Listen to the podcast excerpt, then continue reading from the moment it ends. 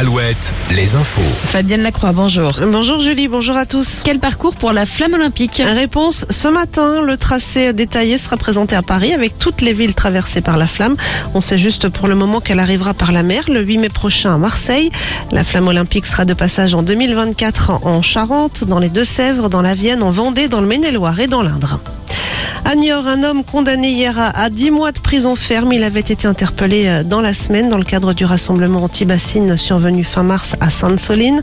Le suspect âgé de 42 ans était accusé d'avoir jeté des pierres sur les gendarmes. Quatre autres manifestants interpellés cette semaine dans les Deux-Sèvres comparaîtront eux devant la justice fin juillet. Sur l'île de Noirmoutier, un incendie cette nuit. Le feu a détruit un bâtiment abritant un magasin de matériaux d'une surface de 1000 mètres carrés à Noirmoutier-en-Lille. Huit personnes se retrouvent ce matin en chômage technique selon les sapeurs-pompiers. Et puis, euh, fin tragique hein, pour le sous-marin porté disparu depuis dimanche dans l'Atlantique Nord. Des débris de l'appareil ont été retrouvés à 4000 mètres de profondeur dans la zone des recherches. Le submersible qui transportait cinq personnes, dont un Français, aurait implosé après une perte de pression. Pas de survivants selon l'organisateur de l'expédition. Nicolas Bedos comparaîtra l'an prochain devant la justice pour agression sexuelle. La victime présumée, une jeune femme de 25 ans, affirme avoir été agressée par le réalisateur lors d'une soirée au début du mois de juin alors que ce dernier était en état d'ébriété. En basket, Victor Wembanyama portera la saison prochaine le maillot des Spurs de San Antonio.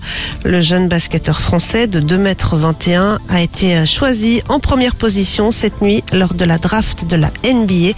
Une première pour un basketteur tricolore.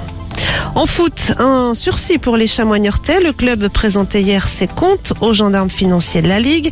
Ces derniers ont placé le club de Sévrien en sursis à statuer. Selon les dirigeants niortais, il manque juste quelques papiers administratifs qui vont rapidement être fournis.